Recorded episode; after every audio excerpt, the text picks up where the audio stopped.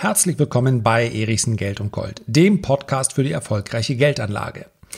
Es gibt derzeit kaum eine Branche an die Börse, die derart hot ist wie die der Pharmaunternehmen, die nach einem Covid-19-Impfstoff oder einem Wirkstoff gegen den ja, potenziell gefährlichen Verlauf der Krankheit forschen. Die Aktien dieser Branche sind teilweise durch die Decke gegangen, haben sich vervielfacht.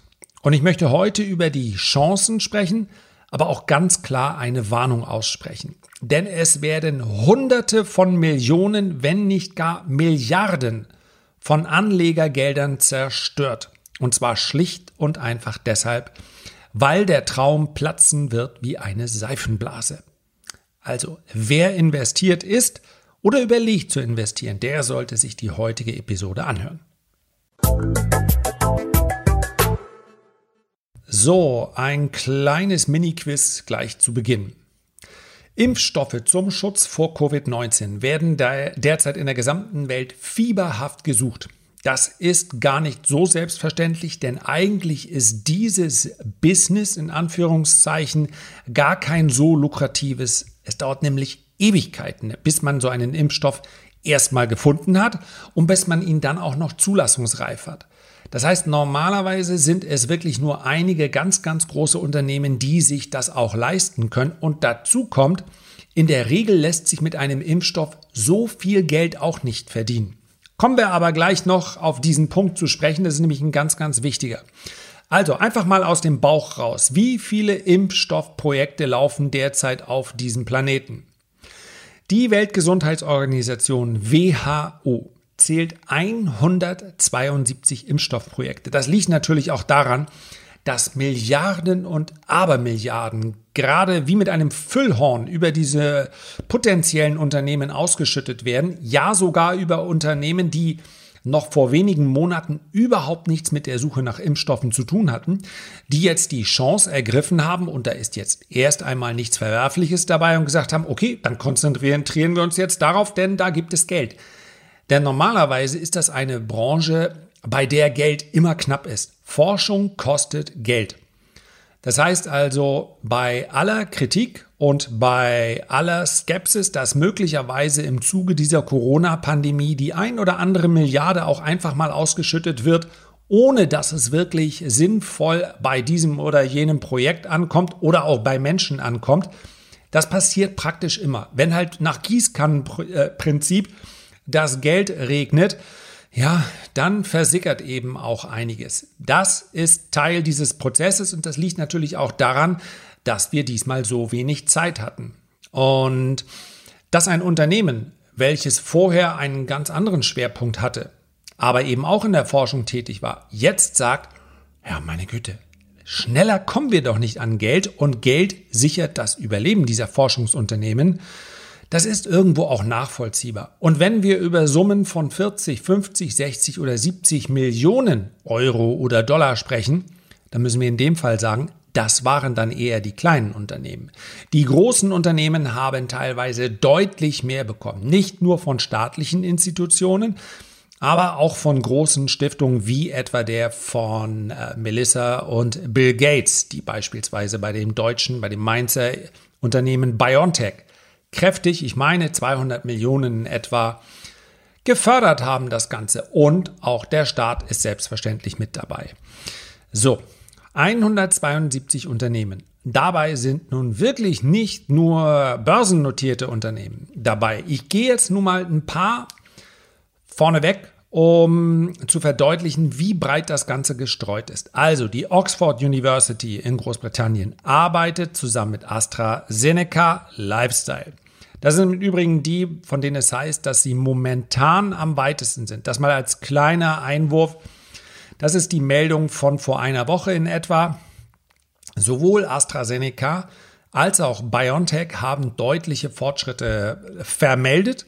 Erste klinische Studien am Menschen haben bei den zwei Impfstoffkandidaten positive Ergebnisse gezeigt. Das war vorletzter Montag, glaube ich. Ja, AstraZeneca hat gesagt, mehr als 1000 Freiwillige und sie haben einen Wirkstoff mit der Bezeichnung AZD1222. Und dieser Wirkstoff habe eine Antwort des Immunsystems hervorgerufen und es habe keine ernsthaften Nebenwirkungen gegeben. Das ist wirklich nur eine Stufe von vielen, denn 1000 reicht bei weitem noch nicht aus. Es werden noch viel, viel mehr folgen. Deutlich weniger. Und hm, es ist vielleicht ein Zeichen dafür, wie der Aktienmarkt derzeit tickt. Deutlich weniger Personen waren es bei BioNTech zusammen mit dem US-Partner Pfizer. Die hatten einen Kandidaten namens BNT 162B1 und hier hat es bei 60 Personen eine Reaktion schon bei niedriger Dosierung der Antikörper äh, gegeben. Und ja, Natürlich sind das gute Nachrichten, aber da sind wir von der Zulassung noch weit entfernt. Und so eine Meldung hat mal eben rund eine Milliarde an Marktkapitalisierung obendrauf gegeben. Und das ist sicherlich etwas, wo man, wenn man an der Börse spekulativ unterwegs ist, wie sie alle heißen, eine Moderna, eine äh, Sinovac, eine CureVac seit kurzem an der Börse, unfassbar. Glaxo, GlaxoSmithKline hat für seinen zehnprozentigen Anteil an CureVac 1,5 Milliarden bezahlt. Und das ist in der Tat eine ganze Menge. Entschuldigung, ein, Entschuldigung, 150 Millionen. 150 Millionen hat GlaxoSmithKline bezahlt. Für 10 Prozent. Entspricht also in etwa einer Bewertung von 1,5 Milliarden für die ganze Bude. Und das von einem Profi. Ja, GlaxoSmithKline wird vermutlich, so im Übrigen auch die, der, der Bund hat sich äh, unter diesem, auf diesem Bewertungsniveau eingekauft mit etwa 23 Prozent. Auch die haben gesagt, ja, in etwa 1,5 Milliarden seid ihr wert. Und das wohl wissend, wie dringlich derzeit dieser Impfstoff gesucht wird. Da gab es sicherlich schon einiges an Zugeständnissen. Sechs Monate vorher hätte CureVac noch nicht einmal ein Drittel, ein Viertel, ich bin mir sicher noch nicht mal ein Achtel dieser Bewertung zusammenbekommen. Und wer jetzt sagt, naja gut, 1,5 Milliarden ist ja stattlich, dann kommt das Ding an die Börse CureVac und dann sind sie mal drei Tage später, sind sie das Fünffache wert. Und dann das Siebenfache von dem, was gerade eben GlaxoSmithKline als eine einigermaßen faire Bewertung angesehen hat. Und wenn CureVac diejenigen sind, die dann diesen Impfstoff finden, Okay, dann mag das der ganz große Deal sein. Aber ich kann schon mal an dieser Stelle ein, das Fazit andeuten. Vorsicht, Vorsicht, Vorsicht. Das sind aus meiner Sicht ist eine klassische Buy the Rumor, Sell the News Situation. Denn bei allem Fortschritt dieser Kandidaten, sei es nun von AstraZeneca oder von BioNTech oder von anderen, dürfen wir nicht vergessen, am Ende, nämlich dann, wenn die Impfstoffe da sind, dann wird abgerechnet und dann wird die Börse nicht sagen, Juhai, ihr habt uns alle gerettet, sondern die wird sagen, sag mal, was verdient ihr eigentlich genau damit? Und wir haben natürlich noch keine genaue Indikation, aber eine ungefähre. Denn anders als bei seltenen Krankheiten, anders als auch in der Krebstherapie, die ja wahnsinnig teuer ist, mit der auch wahnsinnig viel Geld verdient wird, sind Impfstoffe aufgrund der Tatsache, dass sich beispielsweise der Bund beteiligt, nah dran am Allgemeingut. Ja, wenn man das, wie heißt das Mittel Remdesivir von ähm, Gilead Sciences, die verschenken das momentan. Verschenkt wird sicherlich dieser Impfstoff nicht, aber es wird keinem dieser Unternehmen erlaubt werden, so muss man das sagen, damit den ganz großen Reibach zu machen. Wer jetzt meint, da kommt ein Impfstoff raus und dieser Impfstoff, der kann dann von dem Unternehmen für 500 oder für 1000 Dollar pro Dosis verkauft werden, ja, da kann man sich natürlich schnell auf viele Milliarden hochrechnen. Das wird nicht passieren. An diese gesamten Forschungsgelder ist nämlich auch gekoppelt das Selbstverständnis beispielsweise des Bundes, dass sie sagt, diesen Impfstoff, den macht ihr, damit dürft ihr auch was verdienen, aber denkt bitte schön nicht. Und die sind immerhin an CureVac mit einem Viertel beteiligt fast. Denkt bitte nicht, dass ihr da am Ende aus dem Leid der Leute den ganz großen Reibach machen könnt, um es mal so plakativ zu sagen. Wenn wir in eine grobe eine grobe Summe nun stellen. Pfizer hat gesagt, das sind im Übrigen die, die mit BioNTech zusammenarbeiten, etwa 19,50 Dollar pro Dosis. Abhängig von der bestellten Menge, also eine Dynamisierung, Dynamisierung wird es geben. Und das heißt, je größer die Bestellung, umso geringer der Preis. Jetzt nehmen wir einfach mal an, das Ding kostet am Ende 15 US-Dollar. Jawohl, wenn man 100 Millionen davon verkauft, ja, dann sprechen wir immerhin über 1,5 Milliarden. Oder sagen wir einfach mal, das Ganze kostet tatsächlich, wird tatsächlich eine Milliarde Mal verkauft. Mal 15 US-Dollar wären 15 Milliarden Umsatz. Äh, es ist unwahrscheinlich, dass ein Unternehmen dann äh, in etwa ein Siebtel beziehungsweise ein Achtel der Weltbevölkerung verfolgt, versorgt. Aber nehmen wir das einfach mal an, dass die dann 19, 15, 17, 12 oder was auch immer Milliarden Umsatz machen. Ja? Umsatz ist natürlich noch kein Gewinn, aber dann müssen das natürlich in Relation stellen zu dem Umsatz, den so ein Pharmaunternehmen sonst macht. Und im Jahr 2019 hat Pfizer, immerhin das zweitgrößte Pharmaunternehmen der Welt nach Roche, einen Umsatz von 51,8 Milliarden US-Dollar gemacht. Das heißt, wenn da jetzt nochmal 15 dazukommen, auf jeden Fall dürfte das den Kurs günstig beeinflussen. Aber dass das jetzt ein absoluter Gamechanger wäre, der jetzt dafür sorgt, dass sich Aktien, die sich eh schon vervielfacht haben, dann nochmal vervielfachen, das ist aus meiner Sicht sehr, sehr unwahrscheinlich. Und hier haben wir natürlich einige Kandidaten dabei von diesen 172, die werden die Ziellinie nicht erreichen. Und wir waren bei den Unternehmen vor diesem kurzen Ausflug. Also Oxford University AstraZeneca, dann haben wir das Wuhan Institute of Biological Product, dann haben wir Sinovac Biotech, die Wuhan Institute, das arbeitet übrigens mit Sinopharm zu, ist auch an der Börse. Ebenfalls an der Börse ist Sinovac Biotech. Dann haben wir Moderna, dann haben wir BioNTech und Pfizer, dann haben wir das Beijing Institute of Biological Products, arbeitet wiederum mit Sinopharm zusammen. CanSino Biologics, ja, ihr könnt da euch das anschauen auf der ähm, Seite VFA, die forschenden Pharmaunternehmen. www.vfa. Unter Arzneimittel, Mittel und Forschung habe ich hier alle, die dabei sind. Artikel ist vom 18. August. Und hier sieht man auch, wie weit jeweils das entsprechende Unternehmen ist und auch die Quellen der Angaben. Das ist nämlich auch ganz, ganz wichtig und man sieht, von wem Sie finanzielle Unterstützung bekommen. Ganz interessante Aufstellung. Tja, und wer sie alle durchgehen möchte, der wird feststellen, es sind doch einige. Die Daten sind nicht überall vollständig, insbesondere aus Russland und aus China. China bekommt man, ja, lassen wir es einfach mal so stehen und sagen, ja, Russland hat also einen Impfstoff gefunden und wie viele dann tatsächlich das über sich ergehen lassen. Ich möchte es gar nicht erst aufmachen, das Fass.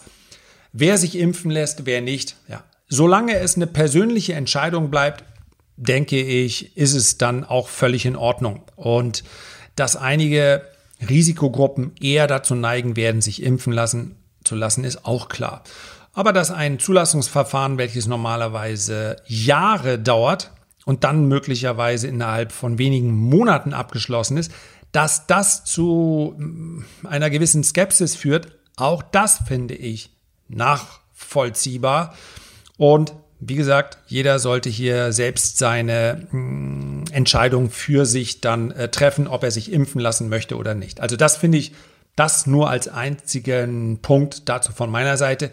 Diese Freiwilligkeit sollte gegeben sein. Aber auch das, und das kann ich euch versprechen, wird enorme Diskussionen geben, bis hin zu einigen Gruppen, die sagen, wer sich nicht impfen lässt, darf auch nicht mehr einkaufen gehen und, und, und. Das ist allerdings letztendlich eine Diskussion, die wir nicht nur rund um Covid-19 schon erlebt haben, sondern ja, die sich auch in anderen äh, Bereichen ergeben und dann teilweise auch mit deutlichen Konsequenzen ähm, vollzogen hat. Siehe Masernimpfung. Ich weiß gar nicht, ob das überall in ganz Deutschland so ist. Bildung ist ja normalerweise Ländersache. Aber in Schleswig-Holstein darf man sein Kind ohne Masernimpfung, also ohne, dass man das Kind gegen Masern geimpft hat, meine ich, nicht zur Kita bringen, es sei denn, man kann nachweisen, dass das Kind Antikörper dagegen entwickelt hat, also eine Masernerkrankung bereits hinter sich hatte. Und ähnliche Diskussionen kommen dann auch auf uns zu. Vielleicht sollten wir sie jetzt schon führen, denn dann haben wir einfach ein bisschen mehr Zeit. So, wir sind immer noch bei den Aktien und selbstverständlich gibt es Chancen. Aber dieser Imagewandel, den wir in den letzten Monaten erlebt haben, also vom Sündenbock, so hat es, glaube ich, ein Portfolio-Manager der Schweizer Vermögensverwaltung Bellevue Asset Management mal bezeichnet, vom Sündenbock für teure Gesundheitsversorgung bis hin zum Retter in der Not. Dieser Effekt, der hat sich natürlich an der Börse mit einer unglaublichen äh, Dramatik durchgesetzt. Das heißt also, viele Unternehmen die bisher noch nichts vorzuweisen haben, außer einer Pressemitteilung, wir suchen nach dem Impfstoff, haben sich im Kurs vervielfacht. Man sieht, dass das immer so schubweise wieder kommt und dass einige auch im Fahrwasser anderer Unternehmen mitschwimmen, ohne dass sie bisher irgendeine Erfolgsmeldung verkündet hätten. Und ich möchte jetzt gar keinen Namen nennen, weil ich das schlicht und einfach nicht kann. Wie sollte ich bitte schön beurteilen, wenn es schon den Experten extrem schwer fällt, welches Unternehmen mit welchem Impfstoff, mit welchem Wirkstoff tatsächlich Erfolg haben wird? Das kann ich nicht sagen. Was ich aber sagen kann, ist, dass die ganz großen Pharmakonzerne, Roche, GlaxoSmithKline, Eli Lilly, Sanofi und so weiter, dass die selbstverständlich einen Misserfolg leicht überleben werden. Das heißt also, wenn der Impfstoff nicht gefunden wird, dann kostet das die Aktien ein paar Prozent. Im Umkehrschluss ist natürlich auch selbst wenn die hier die Kooperation erfolgreich sein sollte, meistens sind hier kleinere Unternehmen ja mit größeren Unternehmen zusammengegangen, zumindest projektbezogen, dann wird das natürlich bei den großen Unternehmen auch einen geringeren Impact haben. Also eine Pfizer oder eine Roche werden sich, wenn sie oder eine AstraZeneca, die, so heißt es, momentan am nächsten dran ist, ja, es wird ja nicht nur einen geben, einen Impfstoff, sondern es wird mehrere Impfstoffe, mehrere Anbieter geben. Die werden sich natürlich dann nicht im Kurs verdoppeln oder verdreifachen. Und das ist genau die, der Spannungsbogen, in dem sich der Anleger dann bewegt, der auf der einen Seite sagt, ich möchte den ganz großen Reibach machen, der aber auf der anderen Seite sagt, na, ich möchte auch nicht mit dabei sein, wenn das Ganze schief geht. Und eins ist klar, das ist alles meldepflichtig. Das heißt, wenn ein kleines Unternehmen, und ich sage bewusst keine, und keinen Namen, sonst würde es so äh, klingen, als hätte ich die eine Vorahnung, die habe ich nicht. Wenn so eine Impfstoffreihe läuft, gerade in der Phase 1. Und dann kommt der Feldversuch. Und darauf folgt dann eine Nachricht, leider gab es keine Reaktion, also keine Antikörper. Dann werden diese Aktien nicht mal eben 4, 5 Prozent verlieren. Ich mache einen Podcast oder ein Video drüber und dann steigt man halt wieder aus dann werden in aller Regel die Nachrichten vorbörslich oder nachbörslich kommen. Das passiert sehr, sehr häufig, damit der Markt Zeit hat, sich darauf einzustellen. Selbst wenn das während der laufenden Börse kommt, dann wird die Aktie vom Handel ausgesetzt. So etwas ist in der Vergangenheit, zumindest in der Phase, in der ich noch sehr 15 Jahre lang fast durchgehend nur getradet, habe ich das hunderte Male erlebt. Also eine Aktie wird vom Handel ausgesetzt, dann kann ich sie nicht mehr handeln. Was will ich damit sagen? Du kannst dich, ich verspreche es dir, das ist das einzige Versprechen, was ich heute machen kann.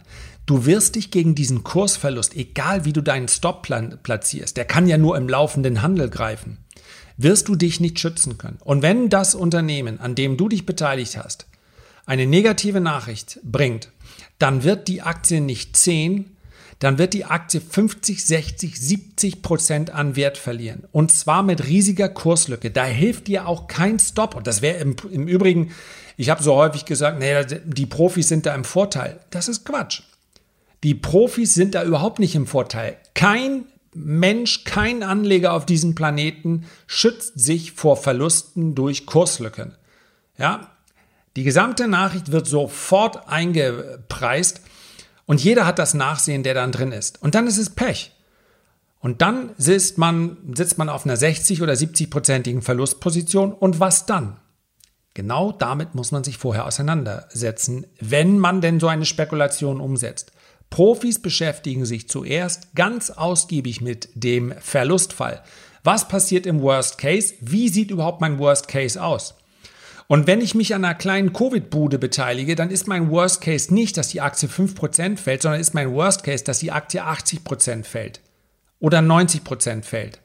Und darauf muss ich mich einstellen. Und was heißt mich einstellen? Ich muss meine Positionsgröße dem anpassen. Habe ich persönlich auch schon erlebt. Auch schon das Gegenteil, natürlich. Aber wenn ich so etwas machen würde, dann wäre mein Stop gefühlt null. Das heißt, ich investiere nur das, von dem ich bereit bin, es zu verlieren. So, das Fazit. Entweder man setzt hier auf die Großen und sagt, ja, der Effekt wird vielleicht nicht ganz so extrem sein, selbst im positiven Fall. Aber dafür bin ich eben, wenn es schief geht, muss ich mich auch nicht davor schützen bzw. damit rechnen, dass ich hier über Nacht mein Geld verliere. Oder, das ist natürlich auch möglich, man setzt sich mit der Branche auseinander und sagt, ich möchte mich langfristig in diesem Pharmabereich, der ja immer schon interessant war, ja, gerade auch aufgrund der demografischen Entwicklung. Man setzt sich mit diesem Bereich auseinander und sagt, ich möchte da in meinem langfristigen Portfolio investiert sein. Da gibt es natürlich die Möglichkeit, das über Fonds zu machen. Die sind etwas teurer. Es gibt auch so etwas wie einen börsennotierten Fonds. Das ist die Aktie, die Schweizer Aktie BB Biotech. Und die haben ein eigenes Portfolio aus Unternehmen. Auch bei diesem Beteiligungsunternehmen ist natürlich nicht damit zu rechnen, dass sich die Aktie mal eben halbiert, denn selbst, äh, Entschuldigung, mal eben verdoppelt oder halbiert. Ja, denn selbst wenn Sie in Ihrem Portfolio aus 18, 19, 20, 25 Unternehmen den richtigen Kandidaten dabei haben, der macht dann eben nur 3, 4, 5 Prozent im Portfolio aus. Und wenn sich dann die Aktie verdreifacht, ja, eine BB Biotech verdreifacht sich nicht über Nacht, ist aber aus meiner Sicht ein sehr, sehr interessantes Unternehmen, weil sie vor allen Dingen auch seit vielen, vielen Jahren sehr konstante Dividende zahlen. Ja, es ist keine, keine Empfehlung, in dem Sinne, dass ich sage, bitte kauf dir jetzt die Aktie. Aber wenn du magst, dann setz dich mal mit dem Unternehmen auseinander. Ich persönlich finde es ganz interessant. Und eins noch zum Abschluss, weil ich dazu einige Fragen in den letzten Wochen bekommen habe. Wenn jetzt jemand aus dieser heutigen Folge heraushört, dass es viele Unternehmen geben wird, die massiv unter die Räder kommen, die also vieles von den Milliarden an Marktkapitalisierung, was sie gerade aufgebaut haben, wieder verlieren werden, dann ist das korrekt. Das denke ich wird passieren. Es wird hier viel, viel mehr Enttäuschung als positive Überraschung geben. Aber dennoch ist der Gedanke, hier auf fallende Kurse zu setzen, mindestens ebenso gefährlich. Denn bei diesen Unternehmen reicht dann die, der kleinste positive Funke so wie in der letzten Woche mal bei Biontech, mal eben 10% höher. Und es gilt im aktiven Handel, wann immer ich spekuliere an der Börse, so darf man das ja ruhig nennen. Ja, das ist abzugrenzen vom langfristigen Investment. Dann muss Chance und Risiko in Relation sein und ich muss das Risiko in irgendeiner Form auch quantifizieren können. Und das heißt also, dass ich gedanklich einen Stop setzen muss. Ich kann nicht eine Aktie von Novavax oder von irgendeinem anderen Unternehmen einfach shorten, also auf fallende Kurse setzen. Das geht ja auch mit einem Derivat, wie mit einem Optionsschein oder einem Zertifikat und sagen, na, irgendwann werden sie schon fallen. So eine Spekulation geht nur mit Timing. Denn was hilft es, wenn ich beispielsweise, und das habe ich in der Vergangenheit durchaus gesagt, aber eben nie so gehandelt, weil es keine Investment oder keine Empfehlung zum Trade war, ich habe schon mehrfach angenommen, die Tesla-Aktie könnte auch fallen. Und habe schon bei 1000 Dollar gesagt, die sind ja viel zu teuer. Ich käme aber nicht auf die Idee, gegen einen derart starken Trend, der ja aufwärts gerichtet ist, dann auf fallende Kurse zu setzen und wieder und wieder und wieder. Jeder, der das gemacht hat, hat ja bisher hier auf die Nase bekommen. Das heißt also, der grundsätzliche Ansatz lautet Stärke kaufen, Schwäche verkaufen. Man sucht sich schwache Aktien, um von fallenden Kursen zu profitieren. Genau das Gegenteil von dem, was leider viele Privatanleger machen. Sie suchen sich die absoluten Highflyer, wie momentan beispielsweise diese Impfstoffaktien äh, oder wie eine Tesla und sagen, die müssen doch irgendwann mal fallen. Ja, wie Icarus zu nah an der Sonne und dann ist doch alles überbewertet und die müssen irgendwann fallen. Ja, irgendwann müssen sie fallen. Aber wenn ich da zu früh bin, ja, dann habe ich, dann verliere ich Geld. Und es wird in diesen Aktien viel, viel Geld verloren momentan mit Leuten, die sich da die Finger dran verbrennen, weil sie sagen, die müssen doch fallen. Auf der anderen Seite werden Aktien wie eine TUI oder eine Lufthansa von Privatanlegern gekauft, weil sie sagen, die standen doch mal viel höher, die müssen doch wieder steigen. Das ist genau verkehrt rum gedacht. Wer das perfekte Timing hat, der kann alles vergessen, was ich hier sage. Wer sagt, ich weiß, wann es steigt, ich weiß, wann es fällt, der kann sowieso alles andere vergessen, der kann auch seinen Job kündigen. Denn mal ganz ehrlich, wenn man das für einen Monat lang richtig macht, dann hat man ausgesorgt. Wer das kann, nur zu. Ich beobachte den Markt jetzt seit mehr als 20 Jahren. Ich kann das nicht taggenau. Und weil ich das nicht kann, versuche ich mit schwachen Aktien von fallenden Kursen zu profitieren und bei starken Aktien von steigenden Kursen. Wobei ich bei diesen Impfstoffaktien ganz klar, wenn ich mit an Bord bin, dann finde ich momentan die interessant, für die das Ganze eine langfristige zumindest aber mittelfristige Beflügelung des Geschäfts bedeuten könnte. Bei einer BioNTech oder anderen mRNA-Kandidaten, wenn die einmal diese mRNA, ja, das kann man sehr schön auf deren Webseite sich übrigens anschauen, diese Messenger-RNA, wenn diese Methode funktioniert, wissen wir nicht, weil es noch kein einziges, ähm, keinen einzigen Wirkstoff gibt, keine einzige Methode, die in diesem Bereich funktioniert hat. Ja, in der Theorie natürlich schon, aber wir haben noch nichts am Markt. Aber wenn es da funktioniert, dann wird es wahrscheinlich auch bei anderen Krankheiten funktionieren. Und so wird der Markt dann zu einer Neubewertung kommen. Aber es bleibt eine absolut heiße Spekulation. Soweit also zu diesem Thema. Vorsicht bitte! Herzlichen Dank für deine Aufmerksamkeit. Ich freue mich, wenn wir uns beim nächsten Mal wieder hören an gleicher Stelle. Und bis dahin wünsche ich dir eine gute und gesunde Zeit. Liebe Grüße, dein Lars.